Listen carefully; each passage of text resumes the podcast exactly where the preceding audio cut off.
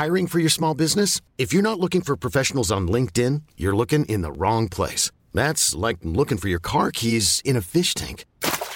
LinkedIn helps you hire professionals you can't find anywhere else, even those who aren't actively searching for a new job but might be open to the perfect role. In a given month, over 70% of LinkedIn users don't even visit other leading job sites. So start looking in the right place. With LinkedIn, you can hire professionals like a professional. Post your free job on linkedin.com slash achieve today.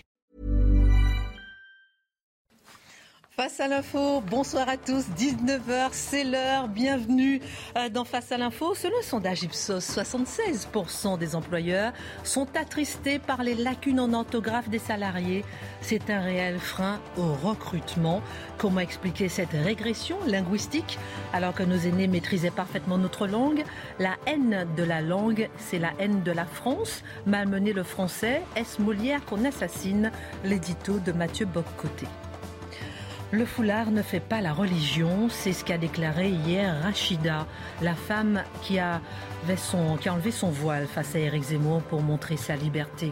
Est-ce à dire que les femmes qui le portent le portent contre leur volonté Peut-on demander de se dévoiler? Quelle est la réelle signification du voile? Est-ce un simple bout de tissu? L'édito de Mathieu Boccoté. Notre consommation en énergie devra-t-elle obligatoirement baisser dans les années qui viennent Faudra-t-il faire face à la sobriété? À quoi devra ressembler notre futur énergétique? Plus d'électricité, plus de nucléaire, plus de renouvelables, plus d'efforts pour chacun? Le rapport RTE était très attendu sur le sujet. Dimitri Parvenko nous le décrypte. Alors que s'est ouvert le procès du meurtre de Mireille Knoll, 85 ans, tuée à coups de couteau parce que juive, Emmanuel Macron a inauguré aujourd'hui le musée Dreyfus dans la maison Zola. C'est une journée qui porte le souvenir vif de l'antisémitisme qui règne en France. De quoi l'antisémitisme d'aujourd'hui est-il le nom de Dreyfus à Mireille Knoll? Comment l'antisémitisme a-t-il évolué? Analyse Charlotte Dornelas. Alors qu'Éric Zemmour fait une ascension historique dans les sondages de la présidentielle sous la Ve République, le plus grand groupe de presse régional français Ouest France arrête leur publication. Faut-il y voir une sorte de censure de l'opinion? À six mois du vote, Ouest France dénonce la dangerosité des sondages pour la démocratie. En quoi l'omniprésence des sondages dans le débat politique peut-il le formater? Analyse Eugénie Bastier. Une heure pour prendre un peu de hauteur sur l'actualité avec nos éditorialistes et nos journalistes. On commente, on décrypte, on analyse et c'est maintenant.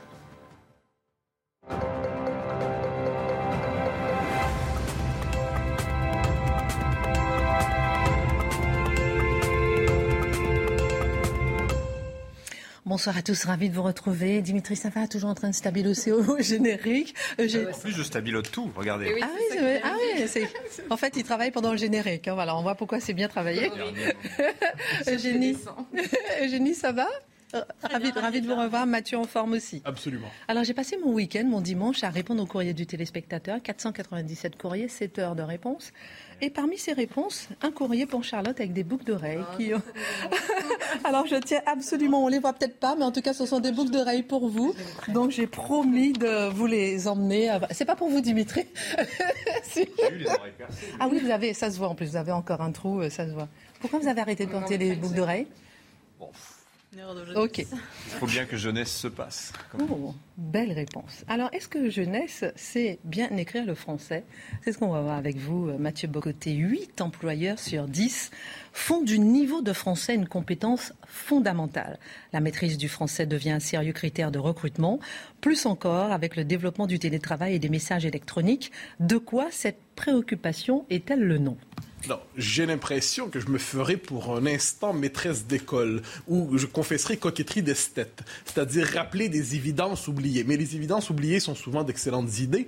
Parmi celles-là, c'est la condition élémentaire pour s'exprimer adéquatement. Alors juste avant, oui. tout le monde souligne votre parfait français. C'est gentil. Non mais c'est vrai euh, parlez lentement, par contre, tout le monde le dit, il faut parler plus lentement. Mais, mais, mais, mais, mais, honnêtement, comment vous c'est à l'école que vous avez appris un aussi bon français? Vos parents étaient exigeants avec vous euh? C'est un moment autobiographique. Oui, absolument. non, mais ça m'intéresse, ça m'intéresse. Le Québec est un pays français depuis quatre siècles. Non, mais c'est pas, la question. Ah, non, non, non, mais il, nous sort avons tout, le souci... il sort tout de suite son drapeau. nous avons le souci de parler adéquatement notre langue, évidemment. Non, mais vous avez un niveau euh, assez élevé quand même de, de vocabulaire. Euh, Est-ce que vous l'avez entretenu? Non, mais par exemple, Marc Menon serait là, il aurait. Je, je devine qu'on apprend à, à, parler en lisant. Je devine qu'on apprend à parler. Donc pour vous, c'est naturel. J'en ai l'impression. Cela dit, pour, si je peux me confesser un Marc moment... Menon, par exemple, il dit qu'il a cultivé non, son mais vocabulaire. J'aurais l'air de fou furieux dans ce que je vais confesser. Quand j'étais tout jeune, mais vraiment tout jeune, 12, ah ben 13 enfin, ans, 14 ans, 15 ans, je me promenais dans les rues de ma ville natale en prononçant les, le discours de l'indépendance du Québec qui viendrait. Et j'annonçais, je reprenais les discours du général de Gaulle, j'en improvisais de nouveau, j'annonçais ma prise du pouvoir, la déclaration de l'indépendance. Puisque je devais avoir un discours convaincant, Non, eh bien, il fallait être pas trop mauvais. C'est sérieux? Il fallait vraiment poser cette question, mais oui, c'est très vrai. Enfin, on vous découvre. Non, excellent, excellent. Donc c'est comme ça que vous avez appris le français. je devine, tournons- je devine. Bah, par la plus belle des inspirations, l'indépendance de mon pays qui viendra. Ouais, excellent. Bon alors, on y va. Donc je reprends ma faute, hein, question. pas. Non, non, non, très intéressant. Alors, de quoi cette préoccupation du français est-elle le nom? Ce qui devient un critère de recrutement aujourd'hui. Alors, je pense que d'abord et avant tout, c'est simplement le souci élémentaire de l'exactitude. Et puisque nous sommes une société qui revient à l'écrit de manière inattendue, on croyait s'être délivré de l'écrit pour basculer dans la culture orale par le téléphone et ainsi de suite. Les nouveaux moyens de communication, que ce soit le texto, que ce soit le le- l'ordinateur, les différentes manières de, de se parler font en sorte que ça revalorise l'importance de l'écrit. Et qu'est-ce qu'on constate sans trop d'originalité, mais avec effroi, c'est que la capacité élémentaire à s'exprimer adéquatement se décompose devant nous. Et on se retrouve quelquefois quand on doit corriger les étudiants. Ça nous arrive si on est un peu enseignant, un peu professeur. On se dit qu'est-ce qu'il cherche à nous dire ainsi? Il est persuadé d'être clair, pourtant ce n'est pas clair. Quand on reçoit des lettres d'insultes sur les réseaux sociaux, ça m'arrive, ça vous arrive peut-être, on se dit quelquefois c'est une lettre pleine d'insultes, mais je devrais peut-être néanmoins la corriger pour lui faire du bien.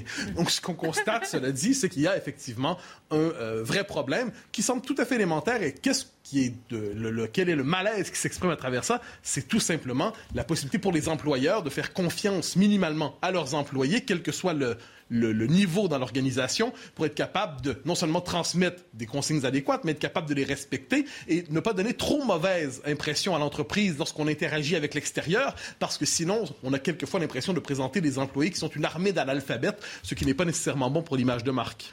Comment expliquer cet effondrement de l'orthographe? Alors, ça, je pense que c'est la question la plus fondamentale qui soit. D'abord et avant tout, je pense qu'il y a une espèce, il ne faut pas l'oublier, on a dissocié trop longtemps euh, l'enseignement du français de l'enseignement de la littérature et de l'enseignement de la grammaire. Donc, on a voulu avoir une forme d'enseignement un peu impressionniste. C'est l'héritage des années 70 et qui a s'est poursuivi pendant longtemps. Donc, on ne voulait pas être trop exigeant, trop contraignant. On ne voulait pas être trop conservateur. On ne voulait pas imposer des codes exagérés. On misait beaucoup sur la spontanéité créative de l'élève, mais la spontanéité créative de l'élève en matière d'orthographe, ça ne donne pas nécessairement de bons résultats. Dans le même esprit, c'est l'héritage aussi de la contre-culture. La contre-culture des années 60-70 qui disait le respect de l'orthographe est une forme de contrôle social. Le respect des formes lorsqu'on s'exprime, c'est une forme de contrôle social parce que c'est un, un capital transmis, un capital culturel transmis à la maison, transmis dans les bonnes familles, transmis dans les familles qui ont les moyens justement d'imposer ces règles élémentaires d'un français adéquat, le bon parler français, comme on disait autrefois. Donc, ce serait une méthode de discrimination sociale. Dès lors, il ne fallait pas valoriser exagérément l'orthographe parce qu'à travers ça se reconduisaient des hiérarchies sociales inquiétantes. Autre élément, je crois, qui est là directement lié au temps présent, le culte de cette espèce de spontanéité, mais une spontanéité débile, qui fait en sorte que l'essentiel, c'est de dire ce que l'on sent, dire ce que l'on croit, dire ce que l'on pense, au moment où on le pense, on le croit, où on le veut, et avec quelquefois cette réplique un peu étonnante qu'on voit sur les réseaux sociaux. En quelquefois, c'est un intéressant révélateur. C'est la personne écrite dans un espèce de français absolument incompréhensible. Il va nous répondre néanmoins, oui, t'as compris ce que je voulais dire. Ne t'attarde pas sur la forme, attarde-toi sur le fond. Oui, mais la forme et le fond ne sont pas sans lien.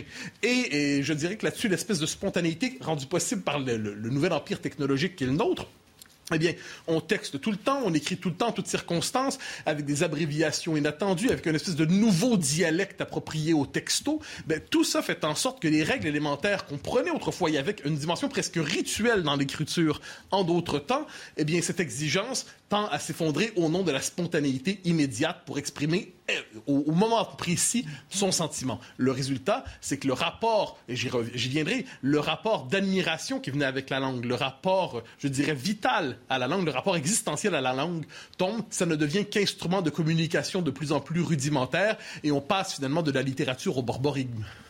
Instrument de communication, pas instrument de réflexion. Est-ce que derrière tout ça, il n'y a pas une cause bien plus profonde? Je crois, je crois. C'est la désacralisation de la langue, fondamentalement. C'est la désacralisation de la littérature. C'est la désacralisation de la culture. C'est la fin d'un rapport de piété par rapport à la langue. Il y avait autrefois, hein, c'était mieux avant sur certains points, pas tout, mais sur certains points, il y avait un certain orgueil à la maîtrise adéquate de la langue. Il y avait un orgueil véritable, par ailleurs, à être capable de passer par les grands écrivains pour témoigner de sa propre sensibilité. Nous nous avons désacralisé le rapport à la littérature. Nous avons désacralisé le rapport à la langue. Et on a oublié qu'il y a une dimension verticale, une saine verticalité dans la culture, un respect des formes qui est absolument essentiel pour être capable de dire sa pensée adéquatement. Alain Finkielkraut a une belle formule en disant on ne pense pas par soi-même de soi-même. C'est-à-dire que c'est par le détour des œuvres qu'on apprend à penser par soi-même. Sinon, on ne fait que répéter des préjugés que l'on prend pour le fond de son authenticité. Bon, eh bien, c'est la même chose par rapport à la langue. Se plier aux règles les plus exigeantes qui soient nous apprend en dernière instance à penser, euh, à s'exprimer adéquatement, à dire exactement ce qu'on veut dire si on ne fait pas ce détour, finalement, lorsque vient le temps de s'exprimer, c'est une espèce de parler relâché, un parler désarticulé, et on en voit euh, je dirais même dans le, quotidien, on en voit l'espèce de la langue jeune, pour le dire ainsi, qui est un parler relâché, un point tel qu'on ne parvient pas quelquefois à comprendre les codes de ce dialecte. Mm-hmm. Donc on voit que la langue, l'orthographe se décompose un peu de partout. Mais quel est le rôle, s'il y a un rôle, de l'écriture inclusive dans tout ça? Ah. Alors on arrive. Je m'en serais beaucoup voulu, Marc Menard n'est pas là, mais je m'en serais beaucoup voulu de ne pas profiter de, cette chronique pour dire tout le mal que je pense de cette manifestation possible du diable sur Terre. Ah, Carrément. Ah oui, ben, Lucifer s'y trouve. À ce point-là. Ah, plus sérieusement, ce que je pense, c'est que, alors autant qu'il y a une forme de relâchement justement dans la langue contemporaine, autant qu'il y a dans l'écriture inclusive une forme de, maniérisme euh, idéologique, de pédantisme incapacitant de ce point de vue, qui fait en sorte qu'on transforme complètement le rapport à la langue. Désormais, on la suridéologise, on la surpolitise, on en fait un terrain de bataille, on y veut y voir partout des discriminations et des systèmes de domination. Donc on regarde la langue, et là, c'est une espèce de, je dirais, de code de reconnaissance sociale qui s'impose avec l'écriture inclusive. Est-ce que vous écrivez en écriture inclusive ou non? Si vous le faites, vous témoignez de votre adhésion à l'idéologie néo-féministe, mais plus encore probablement de votre soumission au code de cette idéologie, parce que vous savez que si vous n'écrivez pas en écriture inclusive dans certaines entreprises, dans certaines administrations, eh bien, nous verrons, on, dépistera chez vous des pensées coupables, probablement sexistes, probablement rétrogrades, assurément réactionnaires et conservatrices. Nauséabondes. Ah, toujours, tout est nauséabond, on pense du nez. Et on arrive à ce moment qui me semble important, où dans quelques années, ça me, je pense vraiment que ça s'en vient. Mhm. Dans les universités notamment, quand on va présenter un plan de cours aux étudiants et on n'écrira pas en écriture inclusive, on va remarquer tout de suite le, euh, l'horrible réactionnaire qui se cache derrière le respect des règles antiques de la langue française. Nous connaîtrons alors un moment inattendu, celui de la dissidence orthographique. Il suffira de bien écrire pour être réactionnaire. C'est le monde vers lequel nous nous dirigeons. Qui veut réagir là-dessus, Eugénie?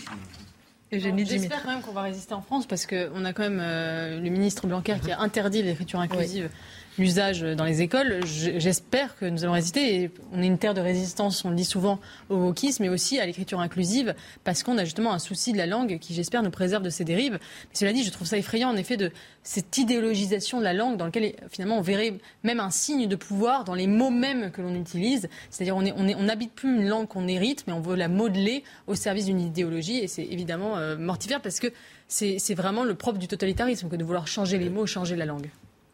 Bah, en France, en plus, la langue, ça a toujours été une affaire d'État.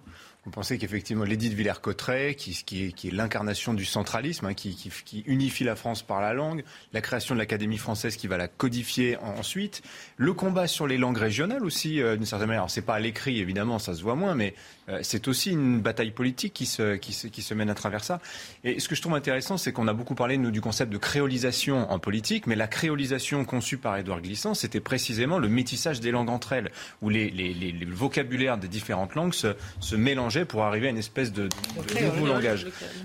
Moi, je trouve ça passionnant, le slang, ce qu'on appelle en anglais le slang, c'est-à-dire la création de ces nouveaux mots, euh, l'arrivée de mots d'origines étrangères dans la langue française. Mais Dimitri, la conséquence pour l'intellect et la pensée, la, capacité de penser. Je vais, mettre un bémol parce que je pense qu'effectivement, euh, Mathieu, en disant euh, la langue, il faut la respecter telle qu'elle est, c'est une forme de conservatisme d'une certaine manière. Moi, je pense au contraire que euh, c'est intéressant de penser à la langue différemment. Je ne suis pas pour la dégradation de, de l'orthographe notamment et de la syntaxe. Moi, ça, ça m'horripile.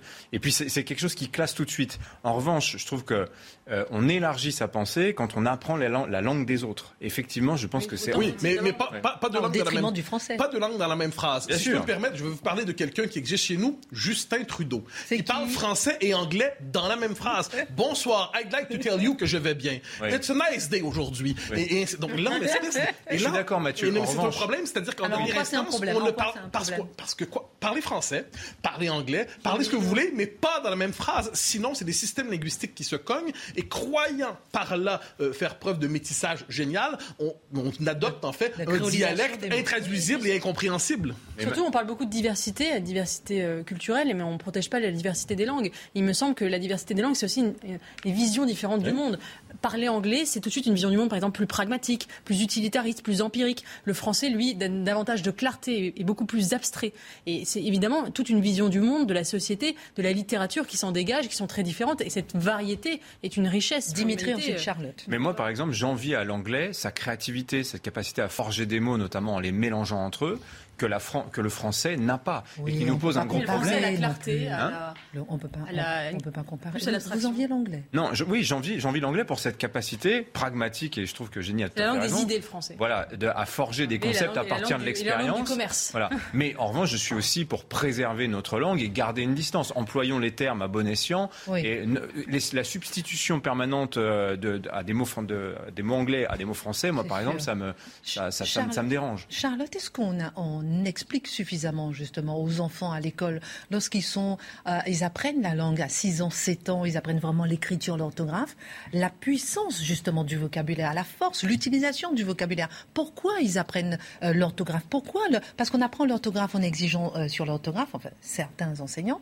mais on ne sait pas pourquoi. Est-ce qu'il faut expliquer pourquoi? On sait tellement plus pourquoi qu'on ne l'est plus, puisque, euh, enfin, pendant très longtemps, on retirait des points, par exemple, c'est un, truc idiot, mais on retirait des points à une copie quand il y avait trop de fautes d'orthographe. On ne le fait plus. Et, moi, c'est ce qui me frappe le plus, c'est que Mathieu a raison. On le fait plus parce qu'on se dit, on reproduit une hiérarchie sociale. Ce qui est vrai. Il y a des parents qui ont plus de temps à accorder à leurs enfants, qui parlent mieux le français, qui sont meilleurs en orthographe, qui vont prendre beaucoup plus de temps avec leurs enfants que d'autres parents euh, pour euh, l'apprentissage de la langue. Mais abandonnant l'exigence à l'école, il renforce les, distinctions sociales initiales. Parce que précisément l'école, et c'est vrai de l'orthographe, c'est vrai du rapport à l'histoire, c'est vrai à la littérature, c'est vrai de tout l'enseignement euh, qui se fait à l'école, si l'école n'est pas extrêmement exigeante avec tous les enfants et si elle ne prend pas plus de temps avec les enfants qui n'ont pas ça chez eux, alors elle renforce euh, les, différences sociales au, au prétexte de lutter contre. Le foulard ne fait pas la religion. C'est ce qu'a dit la femme Rachida qui a enlevé son voile devant Éric Zemmour lorsqu'il était face à la rue à Drancy. On en parle dans un instant, ça sera votre deuxième édito. Dimitri, on va s'arrêter avec vous pour parler un peu de l'énergie et de l'avenir. Alors, on a d'un côté, quand on parle de l'énergie, non mais vous êtes pédagogue, en plus vous avez stabilocé, donc on sait que tout va bien se passer. On va enfin comprendre. Parce qu'on a d'un côté ceux qui disent le nucléaire, c'est la solution pour demain. D'un autre côté, on a ceux qui disent le renouvelable va tout régler. Tous les spécialistes attendaient justement un rapport pour y voir plus clair c'est le rapport RTE, RTE qui est le gestionnaire du réseau de transport d'électricité, les lignes à haute tension. Alors RTE a présenté hier lundi six chemins possibles pour faire face justement au futur énergétique 2050 de la France et atteindre de manière soutenable, on va dire, la fameuse neutralité carbone. Qu'est-ce qu'il faut retenir de ce gros rapport? 600 bah, pages. Hein. Oui, j'ai passé pas mal de temps cet après-midi. Oui, oui, non, mais c'est passionnant. D'ailleurs, vous pouvez, il est public, hein, vous pouvez le consulter et c'est chapitré, donc vous pouvez aller piocher. L'équation générale, d'abord, l'objectif, vous l'avez dit, neutralité carbone et sécurité de notre approvisionnement énergétique en 2050. Donc il y a une dimension de souveraineté à travers cet objectif annexe, si vous voulez, euh, à celui qui est la neutralité carbone, que je vais prendre la peine de définir parce qu'on dit toujours neutralité carbone comme si c'était évident. Non, c'est pas évident. Ça veut dire quoi? Ça veut pas dire qu'on émet plus du tout de CO2. Ça veut dire que tout le CO2 que l'on émet, la nature est capable de le reprendre, c'est-à-dire les arbres, les zones humides, euh, les sols, etc. Et si la nature ne suffit pas, on a les technologies d'absorption, de stockage, voire de réutilisation du CO2 pour annuler la facture, pour qu'on arrive en fait à neutralité, c'est-à-dire zéro. Tout ce qu'on a émis, on l'a, on, l'a récupéré de l'autre côté. Donc pour ça, il faut des moyens, et les moyens, on le sait, d'abord arrêter les énergies fossiles, le gaz, le pétrole, le charbon évidemment, et le remplacer par L'électricité, RTE n'est pas tout à fait neutre, hein, vous l'avez bien saisi quand même dans le dossier, mais bon, l'électricité pourquoi? Aujourd'hui c'est 27% de notre mix énergétique global, l'électricité. Toute énergie confondue, hein. vous y ajoutez le charbon, le pétrole, le fioul, etc., etc. On en consomme très peu du charbon, mais il y en a toujours un tout petit peu. En 2050, il faudra que notre part d'électricité, elle passe à 55%, c'est-à-dire x2. Et les 45% restants, ce sera de la biomasse. Alors la biomasse, c'est pareil, tout monde dit biomasse, on ne sait jamais ce que c'est. Ça veut dire, bah, c'est la combustion du bois, des végétaux, des déchets agricoles et des ordures ménagères organiques. Bientôt, sachez-le, vous aurez une nouvelle poubelle dans laquelle il faudra mettre vos pelures euh, de carottes, vos restes de viande, etc. Tout ça sera brûlé pour produire de l'énergie. Et il y aura aussi évidemment du biogaz. Et on arrive à un mix énergétique, si vous voulez, qui est complètement décarboné.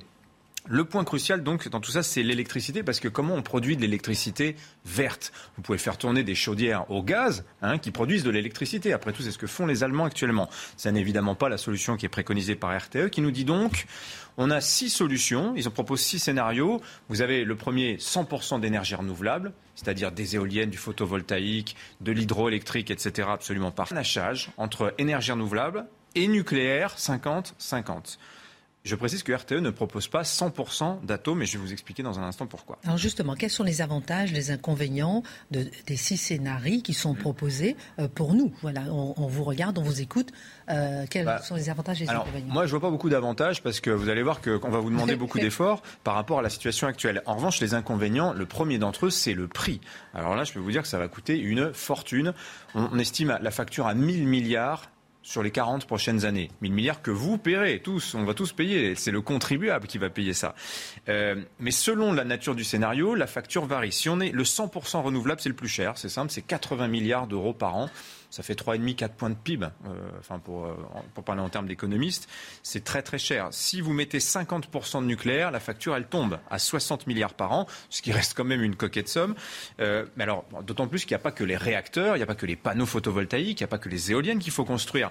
Il, faut, il y a tous les, les électrolyseurs d'hydrogène qui est la grande solution de stockage de ces énergies intermittentes. Parce que cette électricité, permet de, produire de l'hydrogène que là, on peut stocker. Pour le moment, on n'a pas beaucoup mieux. Il y a les batteries aussi, tout ça coûte très cher. Il y a aussi les nouveaux réseaux de transport et de distribution. On a une déperdition d'environ 30%, pratiquement entre 30% et la moitié de l'électricité actuelle que l'on produit entre la centrale et chez vous. 50% de l'électricité qui s'évanouit dans la nature. Voilà, euh, et tout ça va renchérir fortement le coût de l'électricité. On dit de l'ordre de 15% d'ici 2050, mais avantage par rapport à la facture gazière et pétrolière, c'est de l'argent qui va rester en France on retrouve un peu notre enjeu de souveraineté. L'autre inconvénient, c'est l'acceptabilité des chantiers. On a 7600 éoliennes aujourd'hui. Vous voyez le bazar que ça procure, euh, que ça provoque. Là, il en faudra entre 14 000 et 35 000 selon les scénarios. 35 000, c'est évidemment le scénario 100% renouvelable. Le panneau photovoltaïque, il faudrait de 50 à 250 000 hectares, soit 25 fois, de 5 à 25 fois la surface de la ville de Paris. Pour les réacteurs, ils ont un petit avantage, c'est qu'il n'y aurait pas de création de réacteurs ex nihilo. On ferait des extensions euh, sur les centrales actuelles. Mais bon, les riverains vont pas forcément être enchantés de cela. On voit que sur les deux tableaux, donc le prix et l'acceptabilité, l'atome a un tout petit avantage quand même par rapport aux renouvelables. Alors justement, est-ce que ce rapport ne tombe pas à pic euh, pour Emmanuel Macron qui veut relancer le nucléaire? Ah, Bien sûr. On en avait parlé évidemment. Évidemment, parce qu'il y a eu cette pirouette d'Emmanuel Macron qui aujourd'hui est pro-nucléaire. Je le soupçonne en fait de l'avoir toujours été et d'avoir laissé les écologistes s'épuiser à trouver des alternatives. Mmh. Ils n'y arrivent pas et donc euh, on n'a pas le choix. Et en plus, il y a ça ce bénéfice pour lui de, de couper l'arbre sous le pied à tous les candidats, notamment à droite, qui tentent de préempter le sujet du nucléaire, que ce soit Michel Barnier, Valérie Pécresse ou, ou Éric Zemmour, qui se positionnent sur ce sujet-là. Quand, il sera candidat. Voilà, effectivement. Mais l'air de rien, le nucléaire, il faut voir quand même que c'est pas si simple. D'abord parce qu'on s'est quand même lié les mains il y a deux ans avec la loi climat. Je vous rappelle que la loi climat nous dit en 2035, il faudra que la part du nucléaire dans le mix électrique cette fois, hein, pas le mix énergétique global. Le mix électrique actuellement est de 67%, il faudra la tomber à 50%. Donc déjà, on s'impose des, on s'impose des contraintes qu'on n'était pas obligé de s'imposer. Euh, et on s'est engagé aussi, je vous rappelle, à fermer 14 réacteurs euh, usés, enfin fatigués si vous voulez, euh, en plus des deux de, de, Fessenheim.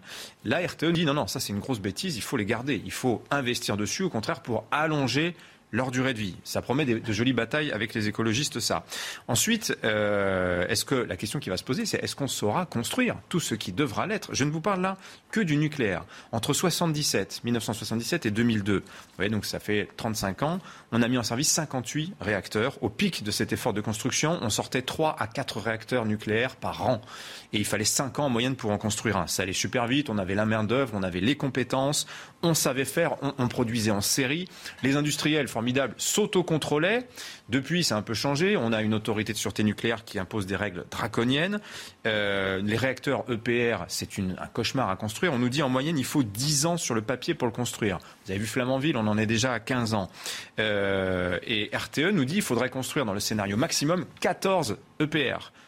EDF ne s'engage pour l'heure que, que, sur 6. Et puis il y a la question du financement. Comment vous allez construire tous ces réacteurs si vous n'avez pas accès aux investissements verts Il y a un énorme sujet dont on ne parle pas, c'est à Bruxelles en ce moment, la taxonomie verte. Bruxelles est en train de dresser la liste des investissements considérés comme vertueux écologiquement. On ne sait pas si le nucléaire sera dedans. Les Allemands, les Autrichiens ne le souhaitent pas. Nous, nous le souhaitons. Mais vous voyez, il y, a une interrogation. Dernière question, mon Dimitri. Et je fais vite. Quels efforts devra-t-on demander aux Français pour tenir ces objectifs bah, Écoutez, moi je pense que c'est l'élément peut-être le plus important et qui est un petit peu passé sous silence. RTE est un peu discret sur le sujet parce que tout ça repose sur la nécessité quand même, il faut bien comprendre, de réduire notre consommation d'électrique. Aujourd'hui, vous consommez tous ensemble, nous consommons 1600 TWh d'électricité par an. RTE nous dit en 2050, il faudra que ce soit moins de 1000. Ça fait une baisse de 40%. Donc je veux bien, euh, on nous dit qu'on va améliorer l'efficacité énergétique avec des appareils moins gourmands, euh, des réseaux plus efficaces, mais quand même, il y a quand même ce risque que vous soyez obligé de faire des économies. Et il y a plein d'incertitudes. Le scénario de RTE repose sur une croissance de 1,6% par an jusqu'en 2050. Ah bon? C'est garanti ça? Absolument pas. Est-ce que nos, comportements vont changer? Est-ce qu'on va aller de nous-mêmes vers la sobriété? Ou est-ce qu'à un moment, on va pas quand même craquer complètement et se dire, allez, après tout, on s'en fout, on continue comme dans, la voie dans laquelle on est? Euh, Est-ce qu'on va aussi se réindustrialiser? Tout ça va peser très lourd sur la facture énergétique. Est-ce que les gens vont adopter la voiture, le camion électrique? Ça, c'est une incertitude. RTE parie sur 15 millions de voitures électriques en France en 2035. Il n'y a pas vraiment de garantie. Et est-ce qu'on saura passer à l'hydrogène pour le moment, tout ça est encore euh, à l'état, je veux dire, de. Euh, comment dire, au stade expérimental. Expérimental. En tout cas, on a retenu quand même une certaine sobriété à venir. J'arrête pas de vous le dire. Ce sera pas un chemin. Hmm, pas facile bordé de, mm, mm, petites fleurs. non, merci beaucoup pour votre regard, euh, mon cher Dimitri. Dans un instant, l'antisémitisme au cœur du procès de Mireille Knoll. Est-ce qu'il a changé de visage aujourd'hui? L'antisémitisme, on en parlera avec euh, Charlotte Dornelas. Euh, peut-on demander de se dévoiler? Le foulard n'est pas une religion Ou est-ce que le foulard est une religion? On en parlera avec Mathieu Bocoté. Et puis avec Eugénie, on se demandera est-ce que les sondages, alors qu'on voit l'explosion d'Éric Zemmour dans les sondages, certains groupes de presse disent qu'ils arrêtent de publier les sondages. Est-ce une censure face à Eric Zemmour On en parle, on marque une courte pause. Retour sur le plateau de Face à l'info. Dans un instant, on parlera avec Mathieu Bocoté euh, du voile. Est-ce qu'on peut euh, enlever le voile? Est-ce qu'on peut demander à une femme de se dévoiler euh, comme l'a fait Rachida face à Eric Zemmour On l'a vu hier sur CNews. On parlera dans un instant aussi des sondages avec vous, ma chère Eugénie. Est-ce qu'on supprime les sondages juste parce que Eric Zemmour a fait... Voilà. soyons clairs, soyons nets. Est-ce que c'est juste parce qu'il y a une ascension fulgurante dans les sondages? Voilà, on parlera. Est-ce que c'est une forme de censure? Vous savez, ce que j'écris et ce que beaucoup écrivent depuis des années, c'est qu'aujourd'hui, l'antisémitisme islamique que tout le monde sait. Ça, c'est ce qu'a dit euh, Zemmour lorsqu'il est arrivé aujourd'hui à Biarritz, lorsqu'on lui a parlé du procès de Mireille Knoll, puisque c'est le procès de Mireille Knoll aujourd'hui et qui s'ouvre. Euh, qui a été tué à l'âge de 85 ans de plusieurs coups de couteau. C'était le 23 mars 2018. Euh, et Emmanuel Macron, aujourd'hui, inaugure le musée Dreyfus dans la maison Zola. C'est une journée, ma chère Charlotte, qui porte le souvenir vif de l'antisémitisme qui règne en France. De Dreyfus à Zola, y a-t-il une continuité? Alors c'est en effet la question qu'il faut se poser aujourd'hui, c'est le but que, que, se donne ce pays, c'est de lutter contre l'antisémitisme. Alors il y a deux manières de regarder les choses. Est-ce que est-ce qu'il y a une continuité sur l'antisémitisme même? C'est-à-dire est-ce que les juifs sont pointés du doigt, agressés, chassés de certains endroits et voire même tués euh, en l'occurrence? Si on regarde du côté de l'antisémitisme, oui, il y a une continuité, c'est-à-dire du côté de la victime, euh, elle est victime parce qu'elle est juive. Maintenant, si on veut lutter contre l'antisémitisme, il faut identifier d'où vient cet antisémitisme. Et c'est là, évidemment, que, que, les choses ont changé. Vous avez évoqué Mireille Knoll, on pourrait parler euh, de, Mohamed Merah et des enfants, et des enfants et des militaires, mais des enfants juifs dans cette école qui l'a tué. on pourrait parler de Ilan Halimi, qui avait été victime du gang des barbares. On pourrait parler des clients de l'hypercachère qui avaient été visés, ce, ce, magasin euh, cachère donc, euh, dont, la clientèle était juive. Et là, le point commun qu'il y a dans toutes ces agressions, alors en l'occurrence Mireille Knoll comme Ilan Halimi, il y avait ce vieux fond euh, d'antisémitisme qui, qui enfin comment dire, les agresseurs s'étaient dit, ils sont juifs donc ils ont de l'argent, mais à la fin, Mireille Knoll, les, les, deux agresseurs, enfin les deux assassins même, se renvoient la balle en disant il y en a un qui a crié à la Wagbar, non c'est l'autre, etc. On comprend que la constante, euh, euh, c'est le fond euh, islamique de, de l'agression. Alors lorsque des enfants aujourd'hui, ou des adultes d'ailleurs, juifs, meurent parce qu'ils sont juifs assassinés en France, c'est effectivement au cri de Allah Wagbar. Et lorsque des juifs sont insultés de sales juifs dans certains quartiers, lorsqu'ils sont obligés de quitter certains quartiers, ce sont en l'occurrence des banlieues islamisées. Et c'est, euh, Hier à Drancy, par exemple, Eric Zemmour, il a été euh, qualifié de sale juif.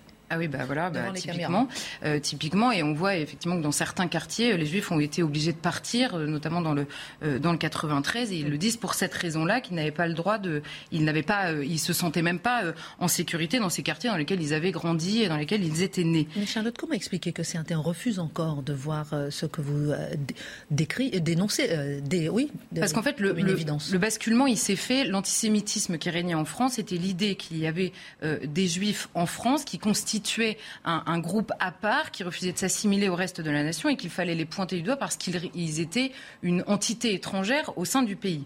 C'était ça euh, initialement. Aujourd'hui, on a l'importation en l'occurrence d'un conflit en général, euh, euh, parce que l'importation d'abord d'une population musulmane qui se croit solidaire du peuple palestinien quand elle dénonce, euh, euh, quand elle dénonce les juifs aujourd'hui en France. Sauf que l'énorme problème, c'est qu'on a en l'occurrence des agresseurs qui ne sont pas palestiniens et leurs voisins qui ne sont pas israéliens. Il faudrait juste préciser ça, mais c'est évidemment l'importation d'un conflit par l'importation euh, d'une population. Et la, racine de l'aveuglement, on va dire, elle est parfaitement idéologique. Je, surmontais parce qu'il y a un, écrivain qui s'appelle, enfin Vincent Coussedière, qui avait écrit un, un livre qui s'appelait L'éloge de l'assimilation il y a quelque temps. Il était revenu, il s'était énormément attardé sur le livre de Jean-Paul Sartre, écrit en 1946, qui s'appelait Réflexion euh, sur la question juive.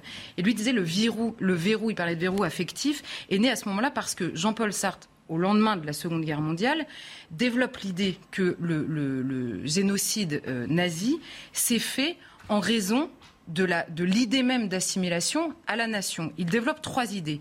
Il dit pour pour que ça n'arrive plus jamais, il faut porter la honte sur l'idée même de nation et la tradition assimilatrice qui date, en l'occurrence en France, de la Révolution française. Donc il faut porter la honte sur cette idée-là.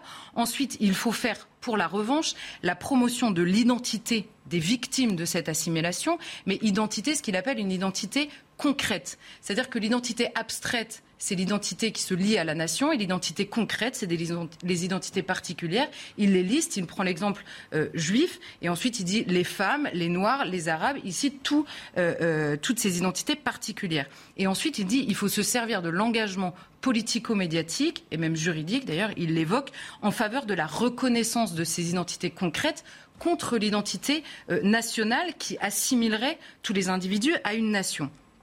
Donc, à partir de cette idée-là qui s'est énormément développée, on en a parlé souvent euh, dans différents euh, sujets, il fallait revendiquer n'importe quelle identité particulière, minoritaire, euh, parce que le fait d'appartenir à une minorité faisait de vous une victime potentielle de la majorité, c'est-à-dire de la nation.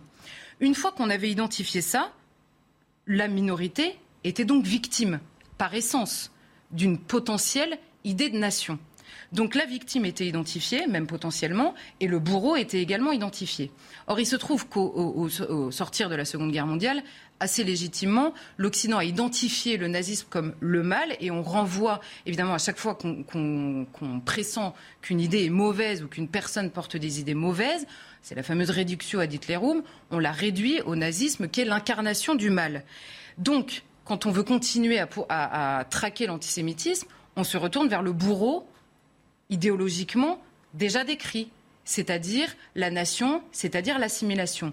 C'est exactement cette idée-là qu'Éric Zemmour veut absolument casser en permanence, et c'est pour ça qu'il y revient, et on voit une fracture même parmi les, Français juifs entre une bonne partie de la base qui soutient Éric Zemmour dans sa dénonciation du nouvel antisémitisme, du nouveau visage de l'antisémitisme, et des institutions, certaines institutions, qui dénoncent chez Éric Zemmour un comment dire, un, comment dire, un Français Enfin, Éric Zemmour dit, en gros, moi je suis un Français juif, et il lui reproche dans cette idée-là et dans une tradition idéologique euh, pure, euh, le fait de ne pas être un juif français. Souvenez-vous, c'était euh, l'idée qu'avait développée BHL, et on a le président du CRIF qui nous parle de juif utile en parlant d'Éric Zemmour, il le dit clairement, il dit c'est un juif utile parce que il, il lui reproche en gros d'être un mauvais juif parce que d'abord français dans une pure tradition assimilatrice qui avait été assimilée au nazisme par Jean-Paul Sartre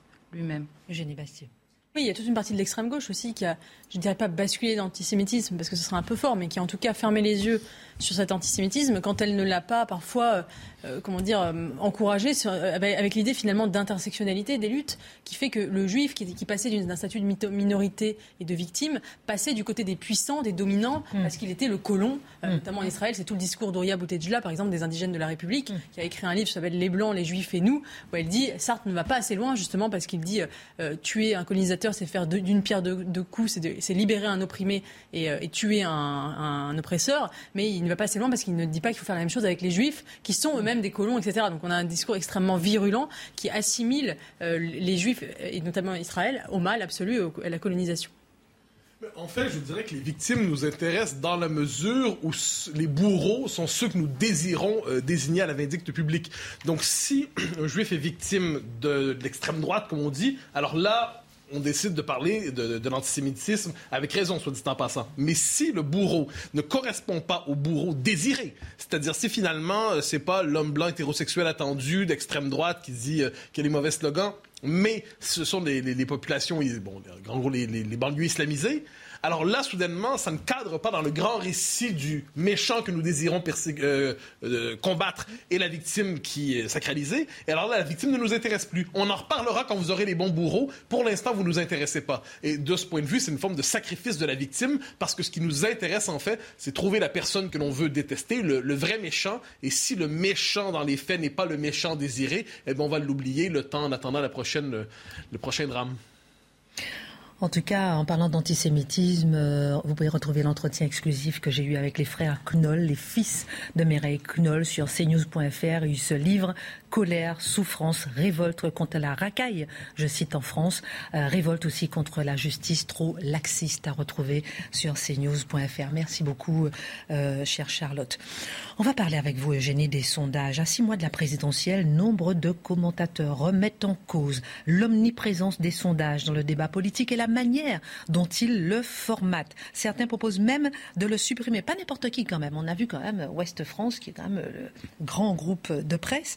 Euh, cela ne revient-il pas à casser le thermomètre pour faire baisser la fièvre? Tout à fait. Alors, faut-il interdire les sondages? Il faudrait peut-être faire un, sondage auprès des Français pour, le savoir. Je pense que majoritairement, ils seraient peut-être contre. Euh, c'est vrai qu'il y a eu un éditorial très remarqué de West France où, le journal euh, annonce, a annoncé qu'il ne réaliserait aucun sondage euh, sur la présidentielle avant le jour de l'élection. les raisons qui, étaient invoquées, je, cite, le temps passé à commenter les sondages détourne les personnalités politiques et les médias de l'essentiel. Alors, on se demande bien quel est cet essentiel dont on ne parlerait pas assez selon les journalistes. Est-ce l'environnement dont on parle tous les jours? Est-ce le pouvoir d'achat? Est-ce le prix du carburant? Est-ce l'immigration? Est-ce l'insécurité? On ne sait pas vraiment, mais on ne parle pas de l'essentiel euh, puisqu'on est obnubilé par les sondages.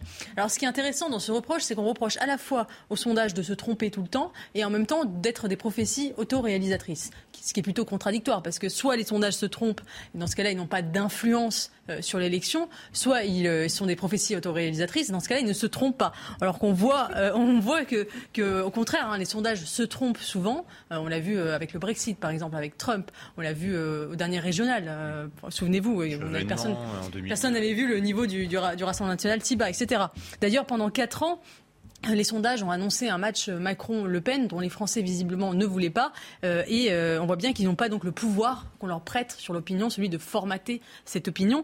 Euh, et d'ailleurs, voilà, en fait, en réalité, qu'est-ce que ça cache cette volonté de, de, de faire taire les sondages? C'est cacher cet Éric Zemmour que je ne saurais voir, ah, car ben effectivement derrière cette idée de supprimer le, les sondages, c'est on espère évidemment ne plus voir cette ascension sondagière d'Éric Zemmour, évidemment, qui est donnée actuellement à 17%. Je vous assure que si Anne Hidalgo était donnée à 15 ou à 17% dans les sondages, personne ne s'inquiéterait de la vague. Il y a Mathieu côté qui est entièrement d'accord. 100% et on a les sondages tous les jours. c'est ça. C'est cela qui inquiète, euh, qui inquiète une partie des médias, évidemment, qui, après avoir voulu lui couper le micro, espèrent euh, en trouver ce nouveau moyen, finalement, pour, pour freiner un phénomène euh, dont ils voient l'ascension irrésistible. N'est-il pas vrai qu'en démocratie, les sondages sont une manière de construire, d'orienter le débat, voire même de fabriquer euh, du consentement à telle ou telle politique? C'est pas un problème quand même? Oui, bien sûr. D'ailleurs, c'est un, une critique qui est née au moment même des sondages. Ça a toujours existé, cette critique des sondages qui formatent l'opinion. Alors, savez-vous quel est le premier sondage en France? Ah. Eh bien, c'est 1938. Ah, non, 1938. Euh, donc, l'IFOP est créé en France. Et le premier sondage, c'est sur les accords de Munich. En 1938, on demande aux Français s'ils sont pour. Et, 57% des Français approuvent les accords de Munich. formatés par les sondages ou par la, ou par la propagande pacifiste qui régnait. Euh, donc, ils se sont énormément développés, évidemment, ces sondages après-guerre, jusqu'à prendre une place considérable, en effet, dans notre démocratie. Alors, pour vous donner quelques chiffres, hein, la commission des sondages en a recensé 193 pour l'élection de 2002, qui se sont portés en 2002 d'ailleurs, hein, puisque personne n'avait vu Jean-Marie Le Pen au second tour.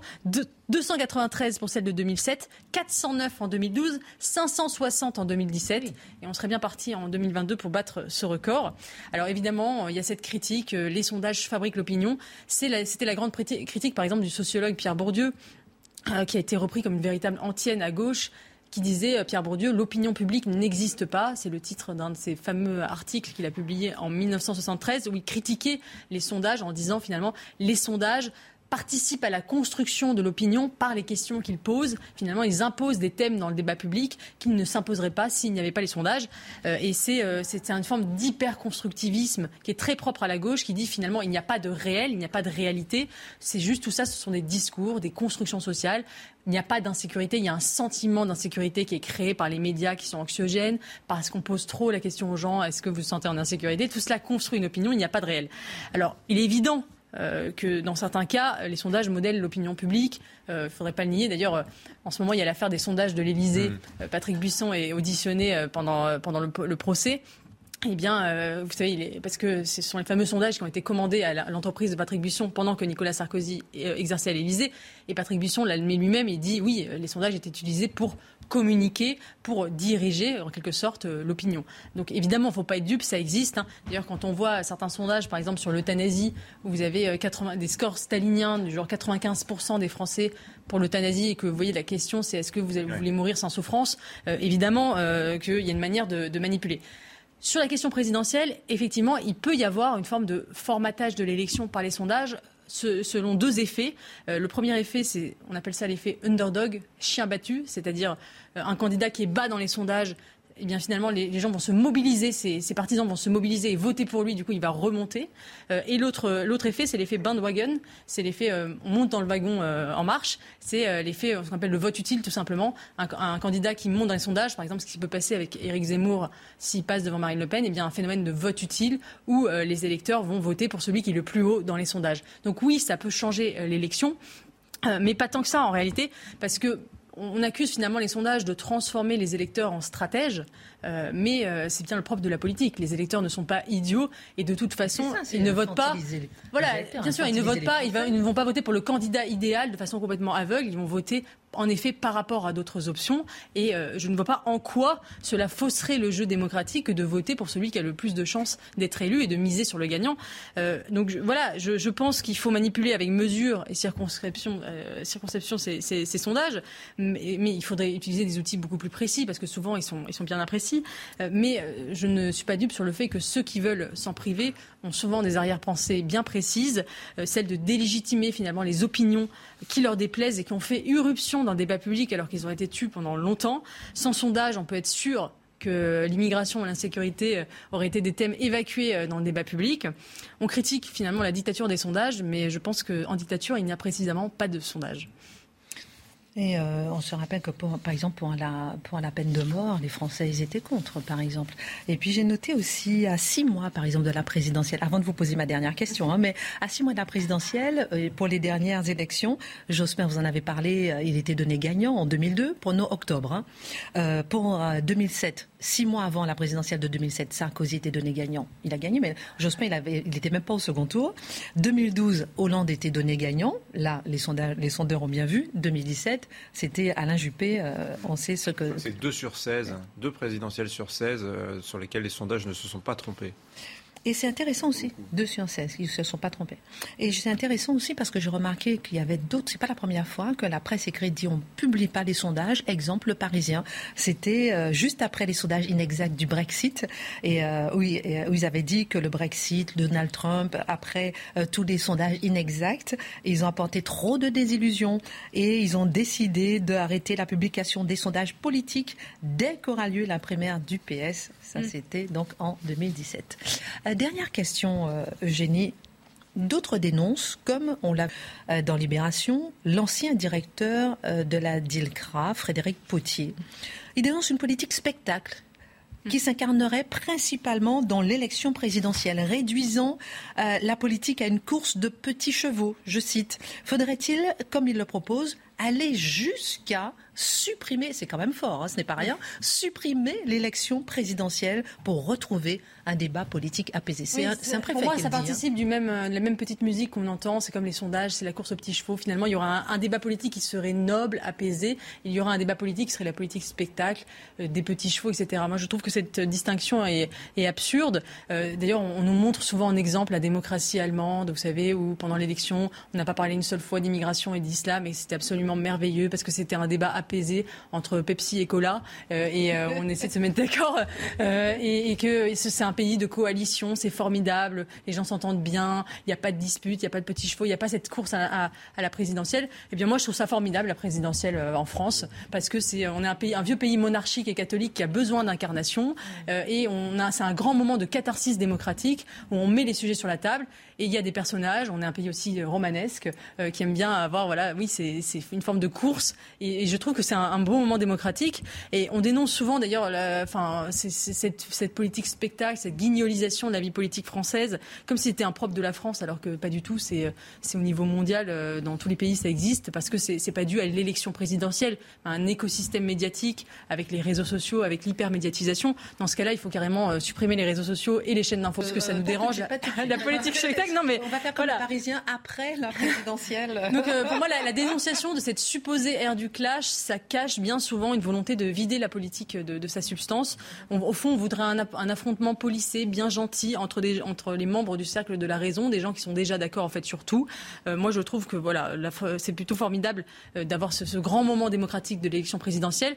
Cependant, je mettrai un bémol. Pour moi, il y a un vrai problème en France, c'est que l'élection législative a lieu juste après l'élection présidentielle. Donc il y a un alignement du Parlement sur la présidentielle. Moi, je préférais un régime, pour le coup, à l'américaine, où on a des élections de mi-mandat et où, du coup, on a, on a un, Parlement qui, pour le coup, est indépendant, peut délibérer et n'est pas soumis entièrement à la dynamique de l'exécutif. Ça m'apparaîtrait une, une véritable respiration démocratique dont on manque en France. Alors, un peu de franchise. On continue la franchise autour de la table. Est-ce que, non mais euh, comme l'a dit Eugénie, est-ce que c'est l'ascension historique d'Éric Zemmour qui pousse à avoir peur à ce point des sondages? Dimitri, Mathieu Oui, alors je pense qu'il y a plusieurs choses. Il y a, il y a le phénomène euh, Zemmour. Il y a aussi, par exemple, moi, quelque chose qui m'a beaucoup choqué, et d'ailleurs, le, le, journaliste de West France qui signe l'édito dans lequel ils annoncent qu'ils ne font pas de sondage le dit. Il dit à un moment, LR, euh, les Républicains ont quand même eu la tentation de choisir leur candidat par sondage, en convoquant des sondeurs et en s'en référant. Non, mais ça, c'est complètement incroyable. Cette délégation de pouvoir qui est faite aux instituts voilà, de sondage. c'est ça, qui, ça qui dénonce, en fait, au Ouest France. Et là, on peut comprendre, ça peut s'entendre. Mais par exemple, vous voyez, Xavier Bertrand, il a fondé toute sa stratégie autour de la perception sondagière que les Français ont de lui, en disant si je, conserve mon avance sur Valérie Pécresse, ils n'auront pas le choix, ils devront me choisir. Moi, ça me, moi ça me, personnellement, ça me, ça me choque. Et je dirais quand même que les sondages, je suis assez d'accord avec tout ce qu'a dit Eugénie, mais ça fabrique la perception d'un candidat. Euh, Zemmour en ascension, Hidalgo euh, en plein naufrage, Xavier Bertrand euh, qui, qui, qui, stagne, vous voyez donc, La euh, perception comme la réaction. Oui, et donc je pense. La réalité, c'est pas la perception. Oui, mais vous savez, dans une relation, dans une relation, c'est pas j'envoie et je reçois, c'est j'envoie, ça fait provoquer une réaction. Donc il y a une espèce de les, les, médias, les sondages, les politiques et les Français, tout ça, ça circule et ça, ça crée des dynamiques. Et les sondages ont évidemment un rôle, ils ne sont pas complètement neutres. Oui, mais est-ce qu'il faut aller jusqu'à les supprimer pour autant Mathieu et ensuite Charlotte. Mais tous ceux qui maudissent les sondages en ce moment nous expliquent au même moment que dans les sondages, le pouvoir d'achat est infiniment plus important que l'immigration. Alors là, on nous explique que sur ce coup-là, les sondages sont légitimes parce qu'ils devraient fixer les préoccupations légitimes des Français. On devine que si au sommet des préoccupations, il y avait l'immigration, hein, alors soudainement, les sondages seraient plus inquiétants encore une fois.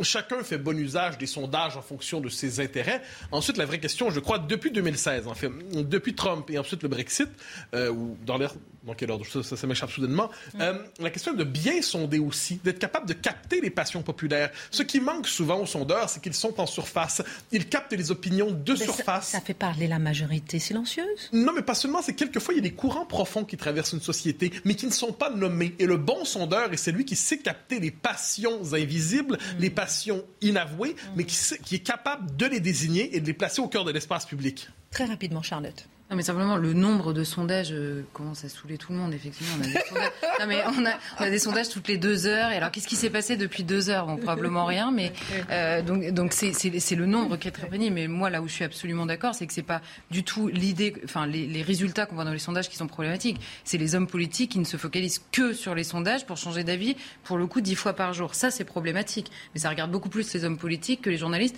Par ailleurs, si les journalistes sont inquiets que les sondages fassent l'opinion ou tentent de faire l'opinion et qu'il faut donc les interdire, interdisons tous les médias et tous les journalistes. Parce que c'est oui, c'est ce qu'on disait tout à l'heure. Bah pas tout de suite. Alors, pas tout de suite pour les médias. Pas, tout de suite pour les médias. Charlotte, pendant que vous y est-ce que hier, lorsque vous avez vu Eric Zemmour avec cette femme voilée, vous vous êtes dit que cette femme ne devait pas, j'en viens à votre édito, que cette femme ne devait pas enlever son voile ou elle devait l'enlever? Ah non, mais je ne sais pas. Si, si l'idée, c'est que les femmes, toutes les femmes portent le voile par choix, elles peuvent donc le retirer pendant une demi-seconde par choix. Or, on a découvert depuis hier qu'apparemment non. Le face-à-face hier entre Éric Zemmour et une femme voilée qu'il a invité à se dévoiler pour marquer son appartenance à la culture française a suscité passion, polémique interprétation. Voilà qui pose donc la question du voile. Quelle est sa signification? Quel est son rôle dans l'espace public? Mathieu je crois qu'il faut aborder cette question de manière apaisée, mais avec le, sentiment de son importance. Le voile, quoi qu'on en dise, n'est pas qu'un marqueur de spiritualité individuelle. Il faut accepter cela dès le début dans notre enquête, sinon on se condamne à euh, rester à la surface des choses. Le voile est un symbole ostentatoire d'appartenance communautaire. Le voile est aussi un marqueur politico-identitaire qui témoigne d'un certain rapport à la religion dans l'espace public. Et surtout, c'est un marqueur qui témoigne de l'empreinte de plus en plus grande de l'islam dans le monde occidental. On pourrait le dire de manière historique l'islam a traversé la Méditerranée vers le nord. Et aujourd'hui, je ne parle pas ici à la manière d'une conviction des uns et des autres, tout à fait honorable, mais à la manière d'une civilisation s'implante de plus en plus dans une civilisation, elle, la civilisation européenne, qui ne sait pas exactement comment réagir et qui ne qui ne se définit plus aujourd'hui que par son culte des minorités. Ce qui est d'ailleurs un certain islam militant en fait bon usage en disant nous sommes une minorité parmi d'autres, respectez s'il vous plaît ce symbole identitaire qui est le nôtre. Donc une forme d'instrumentalisation d'une forme de droit de l'homisme européen qui ne sait pas comment capter politiquement la signification du voile. Signification sociologique aussi. Quoi qu'on en dise, le voile est un marqueur d'un certain rapport entre le rapport anthropologique fondamental entre les hommes et les femmes. Il impose une certaine idée de la pudeur. Il impose une certaine idée des rapports entre les sexes. Il impose une certaine idée de la possibilité pour les sexes d'interagir dans l'espace public. C'est un marqueur d'appartenance communautaire aussi. La femme voilée appartient symboliquement à l'univers de la communauté musulmane davantage qu'à l'univers de la communauté citoyenne au sens large.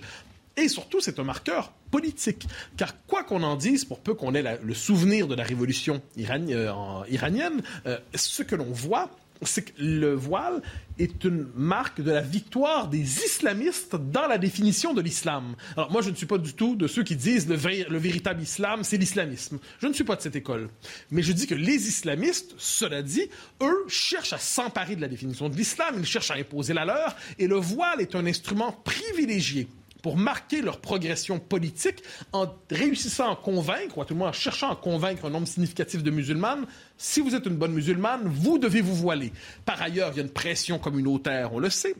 Si vous ne vous, voilez, euh, pas, vous faites sécession de la communauté, c'est vu comme inquiétant. Il y a d'autres marqueurs, les boucheries halal, les euh, piscines non mixtes, et là on pourrait multiplier les exemples. Il s'agit d'une volonté de marquer culturellement les corps, de marquer une souveraineté sur les corps, une souveraineté sur le territoire, où l'islam, un certain islam à tout le moins, impose ses règles, impose son droit, impose sa conception de l'être humain. Donc, le, ce n'est pas qu'un marqueur de spiritualité individuelle, c'est aussi, et peut-être d'abord, un signe politique. C'est pour ça qu'il est interrogé aujourd'hui. Alors, est-ce que ça veut dire que les femmes qui portent le voile, justement, le portent contre leur volonté? Certaines le portent librement, je n'en doute pas un seul instant.